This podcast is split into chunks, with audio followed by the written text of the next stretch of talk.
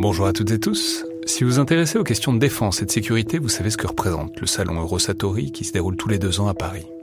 C'est cette année la 28e édition qui se tient du 17 au 21 juin prochain à Paris-Nord-Villepinte et Eurosatori, qui sponsorise cet épisode, sera comme à chaque fois le grand rendez-vous mondial de la défense et de la sécurité.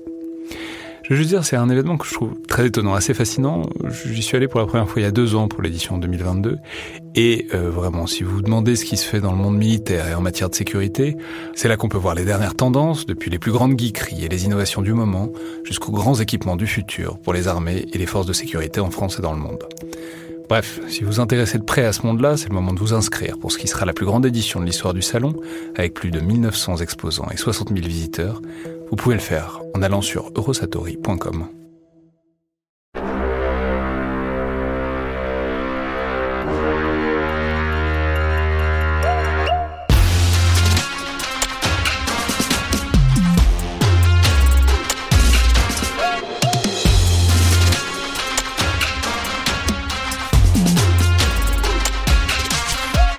Bonjour à toutes et tous et bienvenue dans le Collimateur, le podcast de l'Institut de recherche stratégique de l'école militaire, l'IRSEM, consacré aux questions de défense et aux conflits armés. Je suis Alexandre Jublin et aujourd'hui, pour parler des conflits contemporains, et notamment de celui qui se déroule en Ukraine, et essayer de les éclairer, de l'éclairer celui-là en particulier, à la lumière de, la longue histoire des idées occidentales sur la guerre, j'ai le plaisir de recevoir le, professeur Béatrice Heuser, titulaire de la chaire en relations internationales de l'Université de Glasgow, professeur aussi euh, invité à l'école militaire de la Bundeswehr à Hambourg, grande spécialiste d'histoire de la pensée stratégique, avec euh, cette particularité très appréciable que vous êtes à la fois spécialiste de Clausewitz, hein, sur, sur lequel vous avez publié un Reading Clausewitz en 2002, mais aussi, et c'est plus rare, d'autres auteurs que Clausewitz, ce qui est parfois moins évident euh, dans le paysage des spécialistes de la stratégie, puisque vous avez publié notamment en français un Penser la stratégie de l'Antiquité à nos jours chez Picard en 2013, et vous êtes l'autrice surtout l'an dernier d'une très grande somme intitulée War, a Genealogy of Western Ideas and Practices au Oxford University Press. Donc bonjour, bienvenue dans le collimateur. Bonjour à tous et tous. Alors, je l'ai dit, vous avez fait paraître il y a quelques mois maintenant cet ouvrage qui est une somme euh, remarquable et extrêmement large qui brasse énormément de références à l'échelle de l'histoire euh, de l'humanité, ou presque, dans un genre qu'on trouve peut-être plus souvent dans le monde anglo-saxon qu'en français, c'est-à-dire vraiment une généalogie, alors le sous-titre est parfaitement approprié, de la manière dont on conçoit la guerre euh, dans le monde occidental depuis l'Antiquité. Et du coup, en le lisant, je me suis dit que c'était évidemment très stimulant, mais c'est aussi beaucoup trop océanique pour faire une émission sur l'ouvrage dans son entièreté, et du coup que ça valait probablement le coup d'essayer de le tirer euh, vers les conflits contemporains, et en premier lieu, celui qui nous intéresse le plus au quotidien depuis euh, plus d'un an, bientôt un an et demi, à savoir la guerre en Ukraine.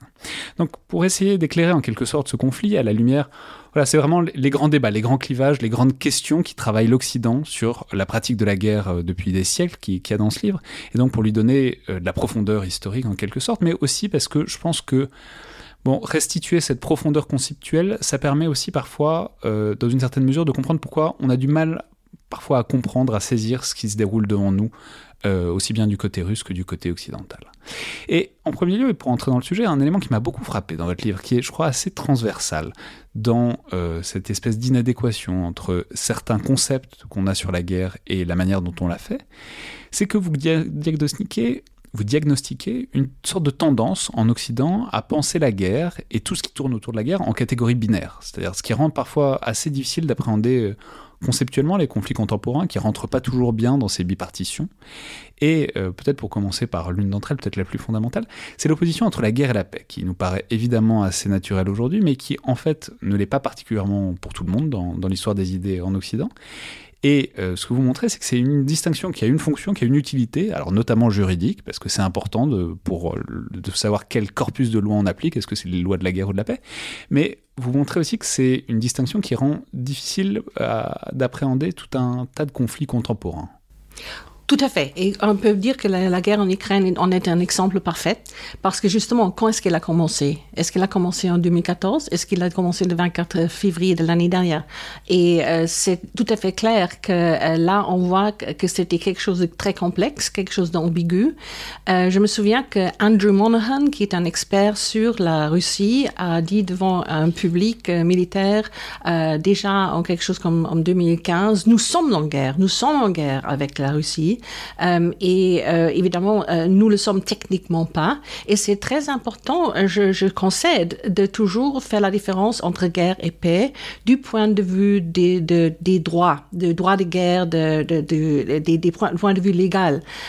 mais c'est à la fois, si on veut comprendre la guerre d'un point de vue militaire, de, saisir le caractère particulier, la nature particulière d'une guerre en particulier, euh, il faut euh, comprendre que ça peut prendre toutes les formes de quelque chose de très limité à quelque chose de très compréhensif, quelque chose qui est très subtil, quelque chose qui est euh, dans une zone grise entre guerre et paix, ou quelque chose qui est très clairement une agression.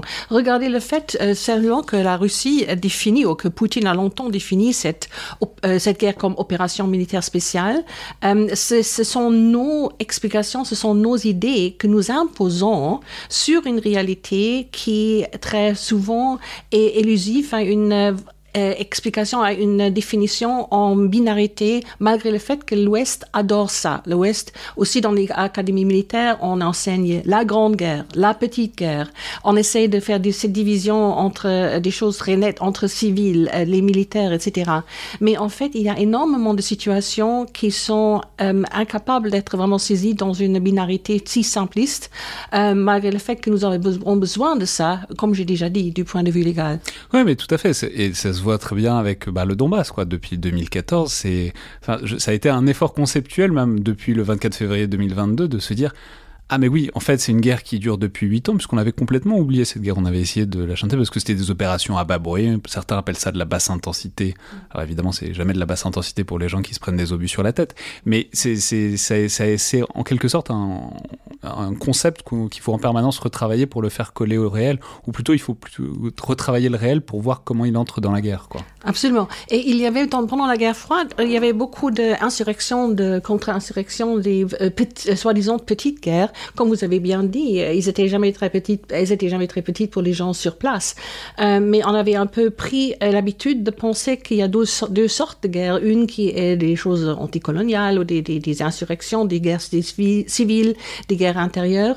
Et de l'autre côté, il y a les guerres mondiales, il y a la potentielle troisième guerre mondiale pour laquelle l'Ouest s'est tellement préparé. quand on regarde en réalité ce qui s'est passé même dans les deux guerres mondiales, il y avait à la fois de la résistance. Il y avait à la fois la petite guerre et la grande guerre, les grands éclats entre euh, grandes armées. Euh, donc même dans une chose qui semble être tellement clairement une grande guerre, il y avait tout ce qui passait euh, d'un autre niveau aussi. Et je répète, nous avons cette tendance de le conceptualiser. Il me semble par exemple que c'est une très mauvaise idée d'enseigner à des écoles militaires qu'on peut mettre tout dans ces catégories binaires parce que ça peut justement glisser d'une chose à l'autre. En fait, on était tellement euh, surpris par cette zone grise et la façon de laquelle les Russes l'ont exploitée euh, depuis 2014 euh, et jusqu'au février de l'année dernière qu'on pensait maintenant, oh, il y a maintenant quelque chose qui est la guerre hybride, c'est encore autre chose. Non, c'est pas encore autre chose, c'est quelque chose qui est encore sur cette spectrum de quelque chose qui peut à tout moment glisser d'un côté à l'autre et qui peut être tout à la fois. Hmm, ouais, c'est-à-dire, ça c'est le travers de certaines institutions et de certaines corporations qui aiment bien faire des tableaux euh, double entrée, donc on est dans une case ou dans l'autre parce que c'est bureaucratique. Oui, absolument. On peut, euh, c'est mardi, donc on enseigne la petite guerre. C'est mercredi, donc c'est la grande guerre. Oui. Ouais. Alors une deuxième distinction dont il faut parler, parce que mais vous, vous y avez déjà fait référence, c'est celle entre combattants et civils. C'est-à-dire, c'est ce qui donne une difficulté, euh, évidemment, à appréhender ce que font les civils quand ils soutiennent plus ou moins directement un camp, quoi. Et ça, ça, et ça retourne aussi une autre distinction que vous identifiez, c'est la distinction toujours entre nous et eux, qui a souvent du mal à comprendre, bah, par exemple sur les civils, en fait, il y a plein de gens qui sont passifs. C'est pas, c'est difficile de ranger les gens dans des camps. Enfin, souvent, les gens sont pas guerriers, s'engagent pas dans la guerre, regardent la chose passer, peut-être s'engagent un peu à l'occasion quand il y a une opportunité. Mais cette idée que, voilà, il y aurait des combattants, des civils, etc., en fait, c'est beaucoup plus fluide que ça. Et en fait, les, les situations s'accordent assez mal de cette distinction, qui pourtant juridiquement est essentielle. Elle est essentielle juridiquement et je suis toute pour la protection des civils. Je, ne veux pas qu'il y ait des, erreurs dessus, euh, mais je me suis un peu occupée de l'histoire de ça. Et elle est tout à fait passionnante parce que Dans l'Antiquité, euh, jusqu'à l'arrivée du christianisme, en fait, les cultures euh, grecques ou romaines avaient quasiment pas du tout de la sympathie avec les civils. Les civils, c'était des, esclaves potentiels. Euh, c'était complètement égal s'ils étaient pour ou contre un chef des, des comme Vercingétorix. on les, quand ils étaient ensemble, on les a, quand il y avait une guerre contre eux, dans une défaite, ils étaient vendus comme esclaves. Et puis voilà, tout le monde pouvait tuer ses propres esclaves. C'était pas un crime de tuer son propre esclave, etc. Donc, on n'avait absolument aucune compassion et surtout pas avec les civils euh, d'un pays ennemi ou un, groupe ennemi. Euh, au Moyen Âge, l'Église a commencé à lutter contre ça en disant non, il faut pas toucher aux civils. Les pauvres, ils sont innocents, ils peuvent pas nuire. Donc, euh, et à la fois, ils sont essentiels à la société. Il faut les laisser tranquilles. Euh, et ça, c'était très difficile pour l'Église de petit à petit le euh, introduire comme une règle. Et c'est très intéressant. J'ai l'impression que c'était seulement au XVe siècle, avec les ducs de Bourgogne, que ça a commencé, qu'on a aussi pensé, à on ne devrait pas seulement épargner nos propres civils, parce qu'avant, les soldats ont simplement pris euh, tout ce qu'ils avaient, dont ils avaient besoin pour vivre, de, même leur, de leur propre population. Euh, on ne devrait pas seulement épargner notre propre civils, mais aussi les civils de l'autre côté. Et ça, c'est fascinant parce que c'est seulement vers, euh, dans le 15e siècle qu'on commence à réfléchir à l'idée, à la question si la population d'un adversaire, l'adversaire était vu comme le, prince, le duc contre lequel on était en guerre, si cette population est innocente ou pas. Et une chose qui m'a très frappée, c'est que c'était Christine de Pisan, euh, qui était une personne absolument, un personnage absolument passionnante. elle était à la cour française et elle s'est demandé dans le contexte de la guerre de Cent Ans euh, si on devrait traiter comme innocents des gens qui soutenaient le roi de l'Angleterre qui avait prétention d'être au trône de, la France. Et elle trouvait que si les, euh, cette population le soutenait, c'était aussi des ennemis et on devrait pouvoir les priver de leurs biens, comme s'ils avaient un choix. C'était très intéressant. Par contre, au XXe siècle, pendant la Deuxième Guerre mondiale, il y avait une philosophe euh, britannique qui s'appelait Anscombe, et elle a dit, non, non, non, il faut absolument euh, ne pas toucher aux euh, civils des ennemis, il ne faut pas bombarder, par exemple, les populations de l'Allemagne, parce que on peut bien faire, très bien faire la différenciation entre ceux qui ont soutenu la guerre parce qu'ils travaillent, par exemple, dans l'industrie de l'armement, et les pauvres marchands de, de, de, de laitier qui n'a absolument aucune responsabilité pour la guerre et qui ne fait rien du tout pour la soutenir. Donc il y avait deux femmes là qui avaient des idées complètement opposées sur la innocence ou pas des, des civils. Euh, pour conclure ça, euh, très bien euh, euh, brièvement, nous sommes maintenant et probablement avec un tournant autour de la guerre de, Vietnam. Nous sommes maintenant allés à l'autre extrême où nous partons du principe que la population euh, d'un pays ennemi était des gens qui sont sur un mauvais et ils n'ont pas de choix, ils sont opprimés et ils n'ont pas leur propre euh, opinion et donc on devrait les traiter comme les pauvres victimes d'un régime méchant. Euh, et pourtant, euh, on se demande si c'est vraiment le cas. Est-ce que, à quel degré les Russes maintenant sont-ils responsables pour le régime? À quel degré, s'ils tolèrent cette guerre contre l'Ukraine, et sont-ils pas co-responsables? Avec tout ça, je ne dis pas du tout qu'il faut maintenant aller à, leur faire la guerre ou les, bombarder ou quoi. Et pourtant, euh, ça devrait être aussi euh, un but pour nous, et je ne sais pas du tout comment le faire. On devrait euh, les affecter, avoir une un moyen de les influencer pour qu'ils se débarrassent d'un régime qui les a menés dans une guerre complètement contre tous les droits internationaux. Donc, comment est-ce qu'on peut influencer la population de la Russie de euh, ne plus tolérer Poutine au pouvoir, ce qui me semble essentiel euh, pour l'avenir de, l'Europe et de, nous tous. Euh, et pourtant, nous n'avons aucun, aucune façon de vraiment les influencer. Hmm. Oui, c'est la question de est-ce qu'on les considère prisonniers ou complices? Voilà, exactement. Et est-ce qu'ils sont vraiment innocents s'ils n'ont pas un autre moyen de se renseigner? Probablement, s'ils n'ont vraiment pas d'autres euh, moyens de se renseigner.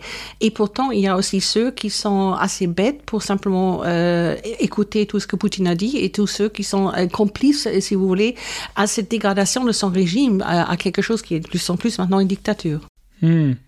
Oui, mais ça pose aussi euh, la question de, de l'acculturation, c'est-à-dire du fait que ben, cette population-là, enfin, il y a des phénomènes sociaux larges qui sont englobants, etc. À quel point est-ce que chacun est responsable de toute une société qui va dans un certain sens Oui, c'est un grand problème philosophique et, on se demande si c'est vraiment. Est-ce qu'on peut exculper un peuple entier qui, ils ont quand même une, bonne formation, ils ont quand même été à l'école, et la, la, grande majorité des gens jusqu'à 18 ans et plus, c'est pas une, une population qui n'avait jamais eu la possibilité de, être éduqués. Mais pourtant, ils ont accepté des choses et des idées qui sont complètement nationalistes et très problématiques pour nous.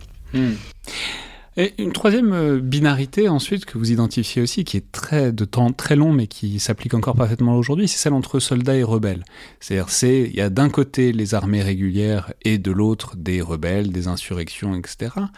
Et ça, vous vous dites, bah, en fait, ça, traverse absolument toute l'histoire euh, occidentale. Et en même temps, c'est ce qui rend très compliqué, par exemple, aujourd'hui, de euh, caser les mercenaires de Wagner. Mm. C'est très difficile. Enfin, on a vraiment beaucoup lutté au début. Alors maintenant, c'est un peu plus clair. On a réussi à peu près à comprendre comment ça s'imbriquait mal euh, avec, par rapport à l'armée russe. Mais euh, au début, on a vraiment eu du mal à comprendre ce qu'ils faisaient là et quel était leur rôle là-dedans, parce que on a, il y a une nécessité de distinguer. Il y a les soldats qui font la guerre, il y a les rebelles, les troupes informelles, etc., qui font autre chose, et du coup, on comprenait mal ce qu'ils faisaient sur le front, quoi. Hum. Pour les rebelles, c'est maintenant beaucoup plus facile depuis la Deuxième Guerre mondiale, parce que je pense que, euh, plusieurs points de vue, la Deuxième Guerre mondiale était un tournant. Euh, déjà, juste avant la Deuxième Guerre mondiale, c'est très intéressant, il y avait un manuel euh, britannique qui était publié, Comment faire une insurrection. Donc, c'était déjà avant la Deuxième Guerre mondiale que les Britanniques sont passés de l'autre côté, déjà avec euh, une, euh, la peur d'une guerre avec l'Allemagne qui pourrait occuper des pays euh, où il pourrait avoir de la résistance. Donc, déjà avec l'idée qu'il pourrait avoir des rebelles bons. C'est ça ce qui c'était là le grand tournant, c'était que juste pour, des milliers d'années avant ça, quasiment tous les gouvernements pensaient que des rebelles devraient être méchants parce qu'ils mettaient en, cause l'autorité de l'État. Évidemment, tous les États détestaient ça. Mais juste avec la Deuxième Guerre mondiale, euh, euh, plusieurs euh, civilisations, si on peut ose dire, sont passées de l'autre côté en se disant non, une telle résistance contre un régime très méchant peut en fait être les bons. Et avec la Deuxième Guerre mondiale, on a donc commencé à réfléchir à, des nouveaux euh, lois, lois de guerre, euh, qui pourraient euh, reconnaître des rebelles comme des combattants légitimes à condition qu'ils suivent certaines règles. Bon, ce, ce qui s'applique toujours pas aux mercenaires. C'est ça la, la, difficulté avec les Wagner, etc. parce que là, on, avec les, les, combattants Wagner, on n'a toujours aucune indication qu'ils se battent pour une cause euh, et pas simplement pour l'argent. C'est vrai que pour beaucoup de mercenaires dans le passé, dans les siècles passés, il y avait un certain chevauchement et on l'a aussi vu par exemple avec des Tchétchènes qui euh, se sont engagés en Afghanistan ou en Irak euh, du côté des musulmans contre des puissances euh, plutôt de l'Ouest et ou, même en, Bosnie-Herzégovine. Donc c'était des gens qui étaient là pour une cause et qui sont battus pour la cause normalement de l'islam. Mais avec Wagner, on ne va pas ça du tout. Ce qui veut dire qu'il y a quand même, euh, il peut avoir des, euh, mercenaires qui à la fois sont engagés pour une cause même mondiale ou, ou globale.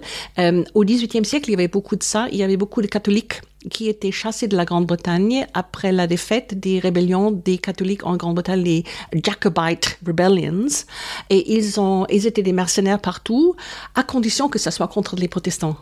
Euh, pendant ce que maintenant, avec Wagner, je ne vois pas qu'il y a un aliénement euh, idéologique. Donc ce sont vraiment des gens qui le font exclusivement pour l'argent. Ouais, mais ça, c'est aussi une distinction qui a été encore un peu plus brouillée parce qu'il n'y a pas si longtemps, on vient d'avoir euh, des, idées qu'il y aurait des primes même pour les soldats réguliers de l'armée russe, même pour ceux qui, euh, notamment, auraient, captureraient des, chars léopards, euh, que des, Ukrainiens, etc., qu'il y aurait des primes, euh, des bounty, quoi, pour à chaque, à chaque char léopard ramené ou détruit, etc.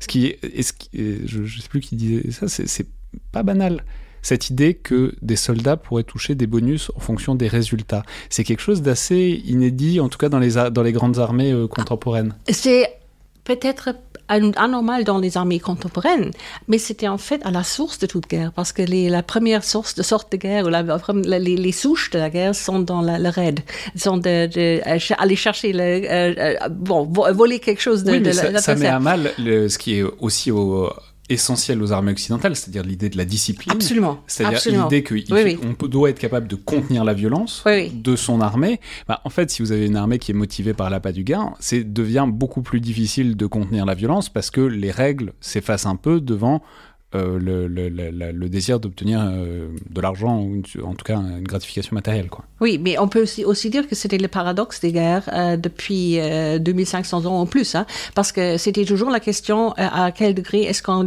la rémunération est en fait par les ce qu'ils peuvent dépouiller de, de l'ennemi, mais comment est-ce qu'on peut le discipliner? Donc il y avait c'était toujours cette tension entre à quel moment est-ce qu'on peut leur dire qu'ils peuvent aller voler ce qu'ils veulent et à quel moment est-ce qu'on leur interdit ça. Donc il y avait les, premières règles du combat, etc., qu'on trouve chez les Grecs et les Romains, c'est toujours à quel moment est-ce que le soldat peut commencer à dépouiller les corps des ennemis euh, de ce qu'ils ont sur eux, ou à quel, moment est-ce que c'est permis et à quel moment est-ce que c'est encore un crime qui peut être puni par la, mort de son propre soldat. Euh, donc cette paradoxe, ça, ça traverse la, guerre entière. Et je pense que c'est assez récent, récent qu'on a essayé d'imposer cette idée qu'on ne peut pas euh, voler quelque chose de la population civile. Et vous connaissez encore le, le, les, les, les, super histoires et anecdotes euh, concernant les guerres entre les, euh, les, Français et les Allemands, que les Allemands sont venus euh, voler, voler les, les cloches, non, les montres, les pendules, c'est comme ça? Les pendules, yeah. et quand, on, quand ils ont fait la guerre de 1870, 71, et quand l'anecdote, c'est que dans la Première Guerre mondiale, quand il y avait un nouveau invasion allemande, les gens ont déjà mis les pendules devant la maison. Mais entre-temps, les Allemands les avaient déjà, donc ça les a plus intéressés. Ou vous connaissez cette histoire-là avec la peinture ou la photographie qui était faite par euh, le soldat soviétique qui était sur le Reichstag quand ils ont mis, le drapeau euh, russe, euh, soviétique sur le Reichstag et qui avait tous ces montres sur le bras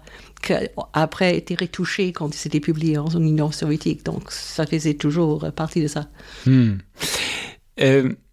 Alors, d'une manière générale, c'est peut-être utile maintenant de se décentrer un peu parce que, donc là, on, on, c'est trois binarités qu'on a, a, dont on a discuté qui sont vraiment très occidentales, mais vous soulignez que, enfin, c'est ce dont on a déjà parlé, cette manie de faire entrer les conflits dans des cases, dans des concepts, dans des tableaux, etc., euh, en particulier donc dans les institutions militaires occidentales.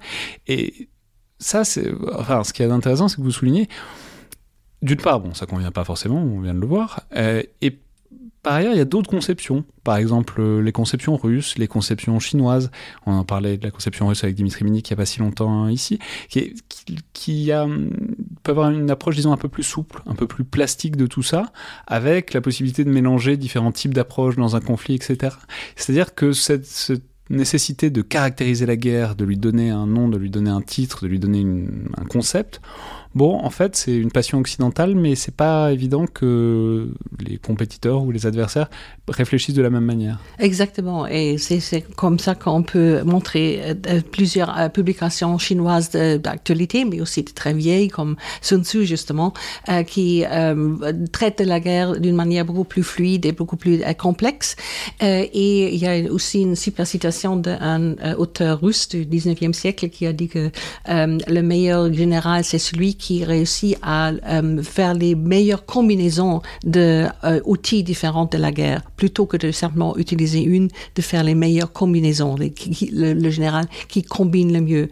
Ceci dit, euh, même les Russes, avec leur flexibilité qu'ils ont maintenant, ils ont quand même beaucoup en commun aussi avec des traditions de l'Europe de l'Ouest. Et je vois, euh, on a toujours cette, ce grand débat, est-ce que les Russes sont de, de l'Orient ou de l'Occident, est-ce qu'ils sont quelque chose entre les deux? Euh, et là, une chose qui m'a vraiment frappée, c'est que si on regarde la pensée militaire russe à travers des siècles, euh, ça a commencé vraiment, plus ou moins seulement au 19e siècle qu'ils ont commencé à écrire euh, d'une manière très, élaborée de ça. Euh, on aurait pu placer beaucoup de leurs penseurs euh, en Europe de l'Ouest aussi. Ils sont très, il y a les mêmes les deux écoles, toujours ceux qui disent que la guerre éternelle et va toujours revenir et il faut faire du mieux, et ceux qui étaient pacifistes comme Tolstoï ou un peintre comme Vereshchagin. Donc il y avait les deux traditions aussi en Russie et non seulement à l'Ouest, ceux qui ont toujours dit la guerre est éternelle ou ceux qui ont essayé de la contenir et de la combattre. Ouais, alors ça c'est très intéressant parce que vous soulignez aussi qu'il y, a vraiment une différence dans cette espèce de conception fondamentale de la guerre comme pratique, ce qui d'ailleurs amène à réfléchir en fait sur comment les guerres se déclenchent entre ces différentes conceptions, et notamment cette idée donc que la paix serait la norme, serait euh, l'état naturel vers lequel on reviendrait spontanément et dont, la guerre serait une sorte d'exception temporaire. Pour vous, c'est absolument pas général du tout, et notamment en Russie, et peut-être que Vladimir Poutine est un particulièrement bon exemple de ça. Il n'y a pas cette idée que euh, la paix, l'espèce d'état de nature, l'état du système au repos et auquel il y a des exceptions, que c'est plutôt une exception et que l'état du système est plutôt la guerre euh, naturellement, quoi. Mais il y a le, des deux traditions aussi à l'Ouest, hein, absolument. Euh, par exemple, il y a l'entière tradition de ceux qui s'appellent maintenant en américain des soi-disant réalistes, la, réaliste école des relations internationales, qui partent toujours du principe que la, guerre va toujours être là. Ce qui est important est intéressant avec ça. Euh, si on parle du principe que la guerre ne peut jamais être contenue, ne disons pas complètement abolie, éliminée, mais disons contenue comme un crime, quoi, comme une exception. Si on ne pense pas que c'est possible de rendre la guerre quelque chose comme un crime et une exception, on va jamais essayer vraiment de construire euh, un système mondial ou des systèmes dans le monde euh, qui vont euh, mettre la guerre hors de la loi. Et réfléchissez, on a déjà essayé de faire ça à, travers le 19e, le 20e siècle avec les accords évidemment Briand-Kellogg, même avec la Société des Nations avant, où les gens ont dit que c'est quelque chose qui est un, crime, c'est hors la loi. dans notre société, le meurtre est aussi un crime. Ça ne veut pas dire que le meurtre a disparu, mais ça veut dire que c'est devenu quelque chose de très minoritaire et c'est devenu un standard de nos sociétés que si quelqu'un euh, tue votre oncle, euh, que, ça n'arrive pas, euh, mais ça ne va pas être vous qui allez avec votre fusil faire la vendetta. de la même manière, on pourrait espérer que la guerre aussi sera éliminée dans le monde. Mais si on n'y croit pas du tout, comme beaucoup, beaucoup d'auteurs qui s'occupent de la guerre, même à l'Ouest, pensez à Colin Gray avec Another Bloody Century ou des, ouvrages comme ça, si on ne les croit pas, on va seulement préparer la guerre et jamais préparer un monde pour la paix. Hmm. Et donc les deux existent aussi à l'Ouest. Hein. Oui, mais là, on arrive dans les vieilles questions qui sont celles des dilemmes de sécurité. C'est-à-dire, si euh, tout. Enfin, un dilemme de sécurité, c'est deux personnes qui se regardent et chacun prépare la guerre, donc euh, chacun prépare de plus en plus et la, la, guerre finit par éclater. Mais inversement, on peut dire que euh, quand on est seul pacifiste dans un monde de, gens qui préparent la guerre, la, situation est, aboutit généralement pas vers la paix. Donc c'est le, vieux dilemme qui est absolument insolvable. Et c'est encore pire parce que nous avons affaire avec euh, surtout avec la Russie, d'une civilisation qui adore les conspirations. Et c'est une euh, civilisation qui euh, est euh, complètement imbriquée par l'idée que euh, tout ce que l'Ouest fait, c'est une grosse conspiration contre la Russie. Donc l'OTAN, l'élargissement de l'OTAN, c'était pas quelque chose qui a stabilisé l'Europe de l'Est, mais c'était quelque chose qui visait la Russie. C'était une, une, méchante façon indirecte de affaiblir la Russie. Et donc tout, tout, tout ce qu'on fait, va toujours être interprété qu'encore une autre ruse, encore une autre façon de, les décevoir. Euh, c'est très intéressant parce qu'il y a beaucoup de ce, de ce, qui se passe dans la pensée russe actuellement avec ce qui s'est passé dans la pensée russe dans les années 80 où il y avait justement euh, cette dernière, euh, euh, ce dernier moment très important et très intense de la guerre froide, où il y avait énormément de tensions entre Est et Ouest entre décembre 1980, 1979 et 1984, une période de en fait cinq ans. Euh, qui a commencé avec la décision de l'OTAN de, de euh, procurer les missiles, euh, les euromissiles, comme on les appelait, cruiser Pershing. Et en fait, après la solution de cette prise par Reagan et Gorbachev. Et dans cette période, surtout les militaires russes ont constamment dit que c'était la pire des situations depuis 1941, qu'il fallait se préparer une euh, attaque par l'OTAN qui serait faite, euh, qui sera préparée sous euh, la masque d'un exercice militaire. Et ils ont constamment, constamment parlé de ça en créant une, une crise, un, sentiment de crise euh, aussi à l'Est. Euh, et c'était euh, très, ça, aurait pu devenir, devenir la, Troisième Guerre mondiale à ce, moment-là parce qu'ils étaient tellement enfermés dans leur idée de conspiration qu'ils n'ont pas du tout cru quand ils ont eu des documents secrets de l'OTAN qui étaient, qui, étaient fuites à l'Est par des espions qui disait que euh, l'Ouest n'avait aucune intention d'attaquer, etc. Donc, une fois qu'on est vraiment dans ce euh, cercle herméneutique de penser que l'autre est euh, fait toujours des ruses, c'est impossible de, sortir de cette security dilemma. Mmh. Et, et, ça rejoint une question qui est pour le coup absolument fondamentale depuis le Moyen Âge, qui c'est la question de la co-juste. Du coup, c'est comment, qu'est-ce qui est, du coup, à quel moment est-ce qu'on peut déclarer une guerre pour quelles raisons est-ce qu'on peut justement déclarer une guerre? Est-ce que se sentir menacé, ça vaut euh, de déclarer une guerre? Est-ce qu'il faut des actes de la part de l'ennemi? Est-ce que, en fonction de quel principe est-ce qu'on déclare une guerre? Et là, on voit très bien. Enfin, il n'y a, pas la même idée de la cause juste, par exemple dans la Russie de Vladimir Poutine, où euh, l'expansion, euh, la menace structurelle que serait l'OTAN, c'est une cause juste, et euh, dans un point de vue occidental où bah, la cause juste du coup c'est quand les Russes attaquent là il euh, y, y, a, y, a, cause pour faire la guerre quoi c'est vraiment un dilemme médiéval mais qui est complètement dont on voit des on voit des visions complètement différentes de cette question là aujourd'hui Absolument. Euh, ce qui nous mène à, la réalisation euh, qu'en fait que tout est construit dans les têtes des hommes.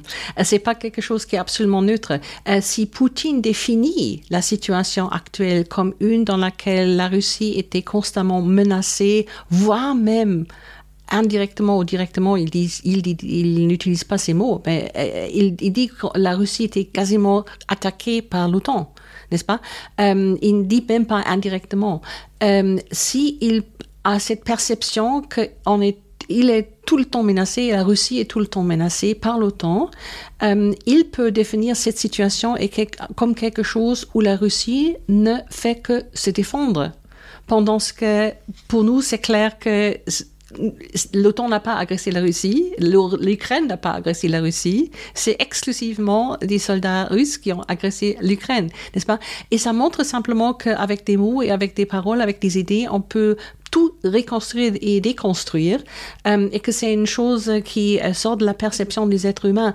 Et je sais très bien que euh, dans le droit international ou de, le, le droit euh, humanitaire qui essaie de contenir la guerre, euh, on essaie de trouver quelque chose qui est objectif. On est, objectivement, l'Ukraine était euh, envahi par les forces russes. Euh, pourtant, dans la propagande et dans la rhétorique, euh, on peut tout transformer et tout euh, redéfinir et on voit justement ce qui est, que ça c'est en train de se faire actuellement. Hmm. Et alors, Ensuite, une fois qu'on est dans la guerre, il y a vraiment des, enfin, il y a une question qui se pose euh, fortement et qui, où il y a plein de divergences de perception. C'est la question de comment on arrive à la victoire. Donc, il y a la question de, bon, il y a la force évidemment, euh, il y a la force qu'on rapporte à la justesse de la cause ou pas, etc. Et vous soulignez qu'il y a notamment une idée qui est très euh, chrétienne, qui est très judéo-chrétienne, euh, très ancrée dans la mentalité judéo-chrétienne, c'est de la souffrance c'est que le seul moyen de parvenir à la victoire, c'est la souffrance, voire la souffrance collective. Et ça, vous dites, ça se voit parfaitement dans la Russie contemporaine, cette idée que, en fait, ça n'est que par le sacrifice euh, collectif que la victoire peut advenir. Il n'y a pas de être plus malin, il n'y a pas de... Non, c'est par la souffrance qu'on parvient à la victoire qu'on mérite la victoire. C'est ça. Euh, c'est une chose très très curieuse parce qu'on a ce euh, lien entre quelque chose qui se passe techniquement, donc une victoire militaire et quelque chose qui se passe sur un niveau moral, euh, comme si on avait euh, mérité quelque chose. C'est non seulement très chrétien euh, du point de vue de dire il faut de la souffrance et le, sacrifice pour mériter quelque chose, mais c'est aussi transcendant. On peut définir quelque chose comme une victoire qui se passe dans un autre monde. On peut, par exemple, le super exemple de la bataille de Kosovo, qui était si important pour la Serbie.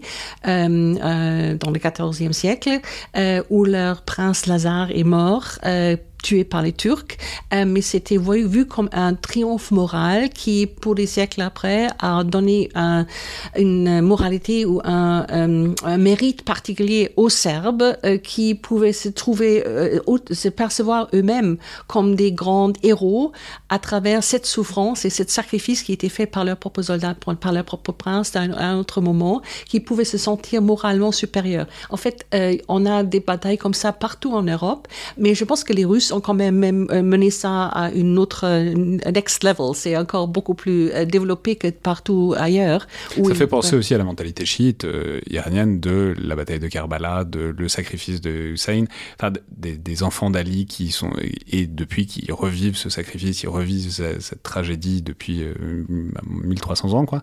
c'est, enfin, ce que je veux dire, c'est qu'il n'y a pas que en Occident, mais en tout cas en Occident, c'est en Russie que ça se voit très bien en ce moment quoi. Oui, et en Occident, évidemment, ça remonte à Jésus c'est le, sacrifice du Christ, n'est-ce pas que c'est le triomphe euh, à la fin euh, par sa mort qu'il y a le triomphe, ce qui est assez contradictoire, mais parce qu'on croit à la résurrection. Euh, mais c'est comme cette idée, c'est imprégné dans l'anti-christianisme, mais comme vous avez dit, c'est particulièrement développé en Russie. Hmm. donc là, ça c'est le plan moral. Et puis après, il y a le, plan des, moyens pour parvenir à la victoire. Et là, ce qui est très intéressant, c'est que vous soulignez que on a cette idée que la guerre doit être circonscrite, qu'il y a des méthodes, qu'il y a des manières pour faire la guerre, qu'il y a une moralité à la guerre qui est aujourd'hui réglée par un droit qui, même s'il est enfreint, n'en existe pas moins. Il y a quand même des conventions, etc. Mais ce que vous soulignez, c'est que c'est pas si ancien. Enfin, c'est ancien, mais par exemple dans la tradition grecque, il n'y a pas particulièrement de moyens, il n'y a pas particulièrement de limites aux choses qu'on peut faire. Il y a euh, quelques, quelques, quelques tabous, mais pas tant que ça. Et que avant les Romains, l'idée que la guerre serait bornée, qu'il y aurait des limites et à ce qu'on a le droit de faire, est pas si prégnante. Ah, il y avait quand même des, euh, il y avait le droit coutumier. Et donc, euh, on, voit, on a des commentaires où on voit que quelqu'un a violé ce droit coutumier. Donc, c'était parce que quelqu'un ne l'a pas observé qu'un historien l'a on a parlé. Par exemple, euh, il y a des questions de, de ambassadeurs. Il fallait jamais tuer un ambassadeur. Donc, si euh, dans un euh, contexte particulier, un ambassadeur était tué par une des villes grecques, les Spartiates, par exemple, c'était après quelque chose qu'on a noté, on a remarqué dessus, parce que c'était hors la loi et c'était différent et donc il y avait déjà certaines limites. il y a des tabous, mais par, contre, dans, la, la conduite de la guerre, ce que vous indiquiez, c'est bah, on a servi euh, les femmes, les enfants, oh on massacre. Il n'y a, pas, a pas cette espèce de dimension de la guerre doit être bornée, limitée si possible au seul combattant. Ça a grandi, ça a grandi à travers les siècles. C'était très minimal au début, mais ça, à travers les siècles, il y a de, plus en plus de règles. Mais euh, la, chose très importante, et là vous avez absolument raison, c'est que c'est extrêmement récent, seulement dans les derniers 150 ans, quelque chose comme ça, 200 ans au, maximum, qu'on a eu un droit international qui est vraiment euh, fixé par des traités. Avant, c'était droit coutumier. On partait du principe que certaines choses étaient pas, on faisait pas ça sans qu'on pouvait dire, voilà le, codex selon lequel on ne faisait pas. Euh, par contre, il y avait plutôt des autolimitations. Euh, donc, quand euh, une, armée allait en guerre, euh, les, normalement, c'était le général qui a fait des règles, qui a dit certaines choses ne doivent pas être faites, en espérant toujours que l'adversaire allait adopter les mêmes règles pour, par exemple, épargner les, les prisonniers de guerre, pour qu'on puisse, faire des échanges, des choses comme ça. Mais vous avez aussi absolument raison en disant que dans l'Antiquité, c'était assez rudimentaire et petit à petit, euh, à travers les siècles, ça a grandi. J'aimerais beaucoup vous parler encore de la victoire, mhm. parce que vous avez parlé de ça. Euh, ça, c'est aussi une tendance que nous avons, euh, une, histoire très passionnante, parce que avant les guerres de la Révolution française et de Napoléon, c'était absolument clair en Europe pendant des siècles et des siècles, depuis l'Antiquité pré-chrétienne, Cicéron, etc., que le seul but d'une guerre pouvait être euh, pas principalement une victoire militaire, mais une paix juste. Et ça a été complètement éclipsé à partir des guerres de la Révolution française et de, Napoléon. Et je me demande si c'est pas en grande partie à cause de Clausewitz. Parce que Clausewitz a écrit du point de vue des Prussiens qui, eux, se voyaient comme la, la, puissance attaquée, les plus faibles, et donc n'avaient pas besoin de définir dans quel moment on pouvait passer en guerre, parce que vous avez parlé avant de passer en guerre, quand est-ce qu'on déclare la guerre. Euh, si on est attaqué, on n'a pas besoin de, déclarer la guerre, on déclare seulement qu'on va résister. Mais c'est l'autre côté qui a déjà commencé la guerre. Donc, euh, pour Clausewitz, il y pas, on n'avait aucun des besoins, il n'avait pas de besoin d'expliquer à quel moment ou dans quel contexte de moralité ou dans quelles conditions on pouvait aller à la guerre, parce que pour lui, c'était clair qu'il était le côté attaqué. Mais le problème est que les gens qui ont écrit après lui, euh, surtout euh, dans la tradition prussienne, euh, ont aussi omis de parler de cette question de la guerre juste. Ce qui veut dire qu'il y avait une entière littérature qui allait jusqu'à la Première Guerre mondiale et même après, qui ne parlait pas des buts de guerre au-delà d'une victoire militaire. Et tout d'un coup, au lieu d'avoir euh, une paix juste comme le vrai but de guerre, ils ont écrit comme si la victoire militaire était le vrai but de guerre, ce qui n'est pas la même chose. Et on a seulement redécouvert cette idée qu'il fallait viser la paix, une paix juste, euh, après la, euh, autour de, de la euh, entre-deux guerres et après la deuxième guerre mondiale. Et c'est très intéressant parce qu'on vient de l'écouter aussi avec quelque chose que Stoltenberg a dit. Euh, qui a dit justement dans le dernier jour, le, secrétaire général de l'OTAN, euh, qui a dit primo, c'est pas à nous de décider quand euh, quelqu'un fait la paix, ça, c'est aux Ukrainiens de décider. et de, secondo, c'est important que ça soit une guerre juste, pardon, une paix juste à la fin de tout ça, et pas autre chose, que ça soit quelque chose euh, est, où les deux côtés sont d'accord. On, va revenir juste après sur la paix parce que c'est important. Évidemment, c'est les perspectives là de sortie du conflit, puisque c'est quelque chose sur lequel vous le travaillez en ce moment. Il y a juste un dernier point sur lequel j'aurais aimé insister dans euh, cette, même cette, analyse en fait de la conduite de la guerre euh, en Ukraine à la lumière de, quelque sorte, nos obsessions stratégiques occidentales. Et un dernier truc qui est c'est la focalisation que vous identifiez, c'est la focalisation assez ancienne sur l'idée ou l'idéal de la bataille décisive. C'est-à-dire cette idée qu'il euh, y a une bataille décisive qui va faire basculer le conflit et manifeste, on est dans un conflit en Ukraine qui échoue manifestement à faire ressortir une bataille en particulier. Alors on peut dire peut-être qu'on réinvente tout ça après, peut-être que mais non, par exemple, Stalingrad, c'était sur le moment même, on, on se rendait compte que c'était décisif. Mais là, on cherche en, permanence à trouver cette bataille décisive, ou au moins cette campagne décisive, on cherche à identifier des points de bascule, etc. etc. Ce que vous soulignez, c'est que c'est une obsession occidentale, et en fait, là, en l'occurrence, en Ukraine, on voit très bien que ça marche pas, qu'on ne trouve pas vraiment le truc qui accroche euh, pour euh, ce concept-là, quoi. Absolument. C'est quelque chose qui remonte à des mythes qui sont euh, universellement acceptés dans le monde. C'est le mythe de cette quelque chose qui est le sommet euh, d'un développement. Il y a quelque chose qui est un développement il y a un, moment, euh, un moment qui décide tout, qui est le, moment le plus important. Euh, et ça, c'est quelque chose qui est lié à la façon dans laquelle nous essayons de, raconter des histoires, des récits, etc. Euh, dans des récits, il faut avoir un climax. Il faut avoir un moment qui est décisif et c'est un peu dans les pièces de théâtre qu'on a ça, dans des, des romans qu'on a ça. Il y a toujours un moment de climax où tout est décidé la réalité de la guerre n'est pas du tout comme ça. La réalité de, la guerre, comme euh, Clausewitz a remarqué, et tout le monde le savait depuis des siècles avant, elle contient des longues périodes d'attente, il y a des, moments de manœuvre, il y a des, des moments d'exercice, il y a des sièges. Les sièges sont très très importants dans la guerre, mais ils sont pas héroïques. Euh, et on cherche toujours cette climax héroïque qui remonte à l'idée de la du duel en fait euh, et on essaye de le projeter dans la guerre. C'est l'Iliade quoi, c'est le duel d'Achille contre Hector. On cherche, on cherche une histoire qui soit construite comme l'Iliade. Exactement, exactement. Et la réalité n'est pas comme ça euh, et on le voit pas pertinemment dans les guerres qu'on a vues dans les derniers les dernières siècles. il y a des guerres où il y a des grandes batailles. Il y avait la bataille de Kursk dans la deuxième guerre mondiale. Il y avait certaines batailles, mais il y avait ces longues périodes où il y a des, des choses qui sont euh, tout à fait sanglantes qui se passent, mais qui ne sont pas des, des, rencontres héroïques entre deux armées. Et en Ukraine, en fait, on a vu beaucoup, beaucoup de petites euh, batailles euh, entre unités, mais on n'a pas eu une grande bataille parce que c'est... Ah, il y avait peut-être eu Barmouth, mais, mais c'est peut-être pour ça aussi qu'on s'est autant focalisé sur Barmouth, alors que dans une certaine mesure, ça, ça, avait une importance assez dérisoire, en tout cas en termes stratégiques, en termes de territoire et de points essentiels. Mais c'est intéressant parce qu'il y, a aussi peut-être un effet retour. C'est parce que tout le monde a besoin de se raconter l'histoire de la guerre comme autour de batailles décisives que peut-être que d'un côté et de l'autre, ils se sont dit, ben, ce sera ça, une des batailles décisives. Ou quelque chose comme ça, parce que c'est une rencontre héroïque entre des agresseurs et des défenseurs. C'est, on peut le euh, raconter comme une bataille, ou quelque chose comme ça, absolument, héroïquement. C'est ça ce qui est important. Hmm. Alors maintenant, on arrive enfin donc vers euh, la guerre, enfin la fin de la guerre, en tout cas. Les, Mais en fait, du coup, ça pose la question des buts de la guerre, et notamment de la guerre qu'on perçoit comme juste, comme qu'on perçoit comme justifiée en tout cas. Qu'est-ce qu'on cherche à faire euh, à la fin d'une guerre? Parce que c'est vraiment la question qui bah, se pose euh, périodiquement en Ukraine pour savoir comment ça va pouvoir se terminer. Est-ce qu'on cherche une punition?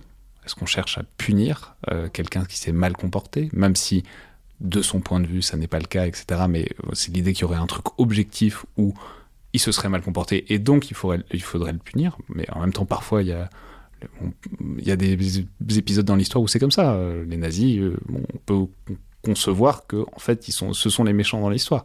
C'est je veux dire c'est pas une chimère tout n'est pas que subjectif. Mais est-ce que c'est la punition? Est-ce que c'est de revenir au statu quo ante c'est-à-dire de revenir à une sorte d'état d'équilibre qui était précédent? Alors là ce serait regagner toute l'Ukraine. On voit que c'est si on parle de la Crimée, on voit que ça peut être compliqué. Hein. Euh, est-ce que ce serait changer les rapports de poids Est-ce que ce serait changer le régime? Enfin, vraiment, ça pose la question de qu'est-ce qu'on attend de la fin d'une guerre euh, est en train de gagner ou pas c'est absolument passionnant cette question parce que le plus qu'on regarde les euh, des paix après les guerres et les comment les faits, paix étaient faits, on voit qu'il y a plusieurs de ces éléments qui sont venus et ont monté dans le, passé ou ont reculé. Une chose qui est très intéressante, c'est que euh, l'idée de la punition a énormément reculé, euh, malgré le fait que pendant certaines périodes de l'histoire, c'était très très prominent. Par exemple, euh, on aurait très très bien pu comprendre qu'après la Deuxième Guerre mondiale, à la fin de la Deuxième Guerre mondiale, on aurait voulu euh, punir les Allemands. Pourtant, c'est pas du tout ce qui s'est passé. On leur a donné de, l'aide économique, on leur a donné de, la nourriture, etc.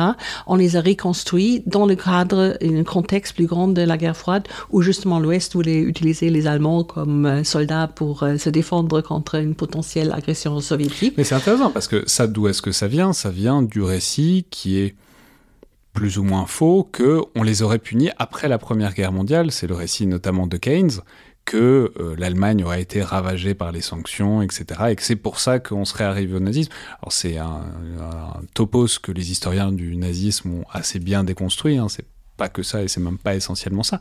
Mais en tout cas, c'était probablement l'idée qu'on avait à la sortie de la Seconde Guerre mondiale et c'est pour ça qu'on n'a pas procédé comme ça. Euh, il y avait les deux. Euh, on, on, voit le motif de punition, en fait, dans les horribles viols faits par les soldats euh, de l'armée rouge. Il y avait clairement là-dedans non seulement le plaisir sexuel, mais il y avait aussi vraiment cette idée que là, on va vraiment, vraiment euh, punir cette population et aller euh, à ça. Mais ça, c'était quelque chose qui était vraiment dans le cadre de la fin de la guerre. Et, mais même après, les soviétiques, par exemple, ont pris beaucoup de, de matériel industriel de l'Allemagne et l'ont porté en Russie, mais ils ont, euh, à ma connaissance, jamais essayé de punir la population allemande sous leur occupation après en RDA pour ce qui était fait. Donc il y avait non seulement et, les Russes n'avaient jamais eu cette, ce récit de Keynes. Ils n'avaient jamais réfléchi sur les effets de la, euh, les, traités de Versailles et tout ça. Euh, par contre, euh, il y avait une idée euh, qui est très très antique en fait, qui remonte à Tite-Livre, qui est euh, il y a deux euh, options. Une est de les tuer tous ou de leur tous pardonner. Parce qu'on ne peut pas, en fait, euh, comme Tite Livre a dit, on ne peut pas euh, punir une entière population. Il faut vivre avec, il faut faire quelque chose. Il faut, on ne peut pas les, les, opprimer à un tel degré où ils sont tous euh, euh, punis dans ça. Par contre, on a développé les idées de... des... Tite Livre, j'imagine que c'était sur Carthage, du coup. C'était sur les guerres puniques entre Rome et Carthage là, euh, c'était une punition assez, assez complète en, détruisant Carthage au degré où on a mis des sels sur la ville. Oui, euh, mais euh, c'était repris après d'ailleurs par, d'autres euh, auteurs qui ont dit oui. Par exemple, Machiavel a dit après, il faut euh, vivre avec une population, même si on veut, on la déteste, il faut vivre avec, il faut leur pardonner. Et après, il y avait une longue tradition de dire, pour avoir la paix, après, une paix juste, il faut pardonner. Et ce qui est très intéressant, c'est que jusqu'à la Première Guerre mondiale, en fait, il n'y avait pas de tribunaux de guerre après. Il y avait toujours la amnistie. C'est seulement avec la Première Guerre mondiale qu'on a commencé à dire il faut au moins punir quelques dirigeants. Après la Première Guerre mondiale, c'était pas très, c'était quasiment pas fait du tout. On avait laissé aux Allemands de punir les propres criminels de guerre, et à la fin, c'était un très très petit nombre de gens qui étaient euh, y est passé. Euh, mais après la Deuxième Guerre mondiale, c'était au moins les dirigeants. On a essayé vraiment d'avoir des tribunaux pour les Allemands, pour les Japonais. Donc nous avons maintenant cette idée qu'il faut au moins punir Poutine. Et qu'est-ce que nous avons? Nous avons cette incrimination de Poutine euh, par la euh, Cour internationale criminelle, euh, ce qui veut dire que théoriquement, il devrait être arrêté s'il va dans des pays qui ont, signé cet acte, Mais on différencie, c'est à nouveau cette idée qu'on différencie entre la population et les dirigeants. Et c'est aussi un construct humain de dire que c'est que les dirigeants qui sont responsables et pas la population qui les a soutenus. Hmm.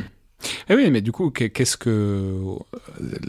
En admettant que la Russie perde cette guerre, si tant est que ça veut dire quelque chose, enfin, en tout cas, ils n'ont pas accompli leur but euh, originel, il semble pas qu'ils les accomplissent euh, à terme, mais du coup, qu'est-ce que. Ça pose la question de ce qu'on attend. Qu'est-ce qu'on veut? Est-ce que, par exemple, si Poutine est renversé, est-ce que ça suffit? Est-ce que s'il n'est pas renversé mais que tout le territoire est reconquis, est-ce que ça suffit Quand est-ce que qu'on fait la paix et qu'est-ce qu'on attend pour faire la paix? Euh, Ça revient à nouveau à, la question de, des buts de la guerre. Est-ce que c'est la victoire militaire ou est-ce que c'est une paix juste? Euh, Et là, la question est toujours qu'est-ce que c'est en fait cette, euh, paix juste? Est-ce que ça veut dire qu'il y a au moins des gens qui symboliquement pour la entière cause passent devant un tribunal euh, est-ce qu'on les met en prison euh, euh, ou autre, pour montrer que la cause était mauvaise, pour au moins avoir un effet didactique sur le reste de la population, pour leur montrer dans des tribunaux ouverts, pour qu'ils puissent voir que la cause était mauvaise et que des choses affreuses étaient faites contre le droit de guerre, ou est-ce qu'on pense que c'est mieux de passer à une situation après-guerre où les autres, où il y a une amnistie, où tout, tout est oublié, où on essaie de, de commencer avec une page blanche et essayer de créer un monde où tout le monde vit ensemble en paix sans qu'on réfléchisse tout le temps au passé euh, qui s'est passé euh, de, des crimes. Euh, et ça, dépend de ce qu'on veut. Hein, de certaine manière, la question est toujours est-ce qu'on peut avoir un monde paisible s'il n'y a pas pour des victimes une certaine justice? Et on était toujours déchirés sur ça. il y a les deux traditions, une qui réclame la punition et l'autre qui réclame l'amnistie. Hmm. Bah, du coup, ça pose la question de ensuite qu'est-ce qu'on fait? Comment est-ce qu'on peut, la faire la paix? Euh, Et surtout, qu'est-ce qu'on envisage comme euh, comme ordre? Euh, mondial comme euh, système, c'est-à-dire euh, voilà, là on, avait l'impression d'avoir trouvé un système, disons, pendant une petite vingtaine d'années, jusque peut-être de 89-90 jusqu'à 2008 ou voire 2014. Voilà, qu'est-ce qu'on imagine après une, même en admettant qu'ils perdent, qu'ils soient saignés militairement en tout cas, euh, Qu'est-ce qu'on imagine? Est-ce qu'on imagine que ça restera des ennemis? Est-ce qu'il y a la volonté de les réintégrer et que de recréer des relations différentes? Euh, Mais au prix de la défaite, euh, évidemment, c'est pas forcément euh, l'idéal pour arriver chacun dans une nouvelle relation apaisée. Alors, qu'est-ce qu'on qu'est-ce qu'on qu'est-ce qu'on peut espérer de cet ordre mondial post post guerre d'Ukraine? Je suis terriblement pessimiste là-dessus parce que je vois en fait deux choses. Il y a une chose qui est genre est-ce qu'on peut imaginer que la Russie puisse accepter une défaite qui inclut même de euh, sortir complètement de l'Ukraine la, et lâcher la Crimée?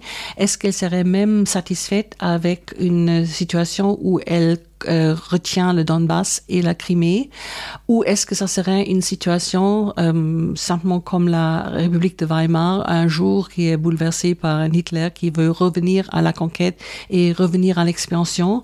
C'est-à-dire parce que la population ne serait pas satisfaite, donc il y aurait une sorte d'esprit de revanche qui finirait par ressortir. Exactement, exactement. Est-ce qu'on est à ça? Ça serait la seule solution juste du point de vue du droit international. Qui, mais, qui sortent d'Ukraine. Qui sortent complètement. Mais est-ce que ça préparera la prochaine guerre? De l'autre côté, euh, la seule, euh, toute autre euh, option serait injuste du point de vue du droit international, ce qui veut dire qu'on préparait un ordre post-guerre qui sera très très fragile, qui montrerait qu'une grande puissance peut faire ce qu'elle veut que ça sera un retour à l'anarchie, voire au moins à une situation comme au 19e siècle où c'était euh, les grandes puissances qui pouvaient faire ce qu'ils voulaient. Pour citer Thucydide, c'était genre euh, les grands font ce qu'ils veulent et les, les, les euh, petites souffrent ce qu'ils doivent. Euh, ça, ce que tout le monde dit, c'est que c'est une conception très russe. En tout cas, c'est la conception de Vladimir Poutine de euh, les grandes puissances. Absolument. Et c'est comme ça que euh, on est, comme historien, on, on est assez choqué que quelqu'un veuille revenir au 19e siècle, parce qu'on a vu que où le 19e siècle a abouti, il y avait des grandes guerres au 19e siècle. Les Britanniques euh, ont tendance de l'oublier parce qu'ils étaient, à part la Crimée, ils n'étaient pas dedans, mais les, les, Français étaient dedans, les, les, euh, euh, Prussiens étaient dedans, les, et plein d'autres. Et, ça a mené à la Première Guerre mondiale. Donc, ça serait vraiment pas une bonne option. Et c'est pour, beaucoup d'entre nous qui ne connaissons l'histoire, on comprend pas que quelqu'un veut revenir au 19e siècle. Et c'est justement, on avait cette super acquis comme vous l'avez dit justement dans les dernières euh, décennies, euh, où on avait un ordre mondial qui a plus ou moins marché, où on, s'est tout mis ensemble quand Saddam Hussein a attaqué Koweït euh, pour maintenir cet ordre. Mais si on montre que les grandes puissances peuvent faire ce qu'ils veulent, c'est un retour à, au moins au 19e siècle, sinon une anarchie totale. Ah, certains argumenteraient, notamment les Russes, que c'est les Américains qui ont commencé en Afghanistan et surtout en Irak. Euh, mais euh, euh, comme on doit répondre à ça, que deux mots ne font pas un bien. Je sais pas comment dire en français ouais, ça. ces deux, deux infractions de des règles ne font pas une nouvelle règle, de, une nouvelle bonne règle. Et donc c'est inacceptable en tout cas.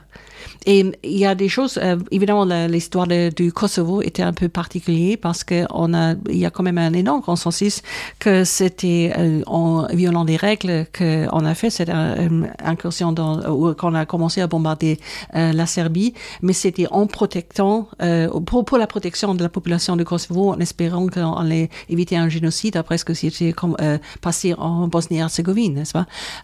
donc parfois il, il peut y avoir quelques situations particulières qui peuvent être euh, une infraction des règles, mais qui peuvent pourtant être euh, légitimes s'ils ne sont pas locaux. Oui, mais ça, c'est le problème de la pensée en quelque sorte euh, juridique, c'est-à-dire qui caractérise par euh, infraction. Enfin, ce que je veux dire, c'est que là, les Russes, dans le Donbass, c'est exactement le même argument. C'est le même argument pour l'invasion de 2014 et celle de 2022, c'est de dire on protège les russophones dans le Donbass.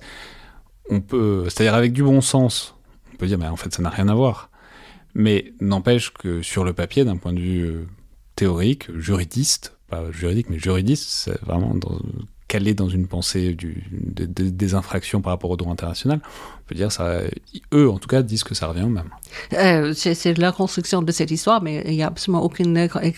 C'est incompréhensible qu'ils ont fait avec la force devant Kiev à ce moment-là, n'est-ce pas? Euh, S'ils voulaient vraiment dire que c'était que dans le Donbass, c'était une continuation de ce qu'ils avaient fait depuis 2014, mais c'était, euh, c'est pas, ça n'explique pas pourquoi ils, ils ont envahi d'autres parties de l'Ukraine s'ils ont essayé de construire cet argument. Hmm. Mais donc, euh, à votre avis, par rapport à la guerre qu'on a là, alors évidemment c'est difficile de, prévoir, euh, mais des guerres comme ça, euh, comment est-ce qu'elles s'arrêtent? Ça, c'est encore une autre chose qui est clairement un construct de l'Ouest. Nous avons cette idée qu'il y a une claire limitation entre guerre et paix, n'est-ce pas? Euh, Une des choses qu'on a observé dans beaucoup de recherches qui ont été faites autour de la Première Guerre et de la Deuxième Guerre mondiale, c'est que ni l'une ni l'autre s'est vraiment arrêté au jour quand c'est fait maintenant, comme la fin de la guerre. Il y avait énorme bavure, surtout en Europe de l'Est, malheureusement dans toutes ces zones qui, auxquelles appartient aussi l'Ukraine, n'est-ce pas? Que les, euh, ces guerres-là, il y avait beaucoup d'autres guerres qui ont continué après ça, et c'était c'était pas le 11 novembre 1918 qui faisait la fin de la guerre euh, entre la, les bolcheviks et les, les blancs ou les polonais, euh, et que même là la, la guerre a continué, euh, la deuxième guerre mondiale, surtout si vous réfléchissez à la résistance des Ukrainiens contre l'Union soviétique qui a continué en fait jusqu'au début des années 50, la guerre civile grecque qui a continué jusqu'à 49, etc. La guerre de Corée. Avait, on peut presque, dire que c'était un renouvellement, ben, mais surtout d'autres qui ont vraiment continué sans qu'il n'y avait jamais vraiment une, une paix. donc c'est un construct de nous de dire il y a un moment de paix totale. Et la chose qui me surprend toujours, si je réfléchis maintenant, c'est qu'à l'Ouest, la Deuxième Guerre mondiale a vraiment cessé en 45, le 8 mai. C'est ça plutôt, c'est ça, ce qui est surprenant plutôt que, que l'inverse, oui. Mais on espère toujours qu'on puisse faire une, une euh, un armistice euh, qui sera euh, respecté par tout le monde, mais ça c'est toujours, ça dépend vraiment des circonstances. Merci beaucoup Béatrice Césaire. Merci de m'avoir invité. Je rappelle donc les références de votre dernier ouvrage, War, A Genealogy of Western Ideas and Practices au Oxford University Press. C'était donc le collimateur, le podcast de l'Institut de recherche stratégique de l'école militaire. Je vous rappelle que toutes les remarques et commentaires sont les bienvenus par mail sur les réseaux sociaux de l'IRSEM, tout comme notes, retours et commentaires, euh, notamment sur les outils d'Apple Podcast, de SoundCloud ou encore de Spotify. Merci à toutes et tous et à la prochaine fois.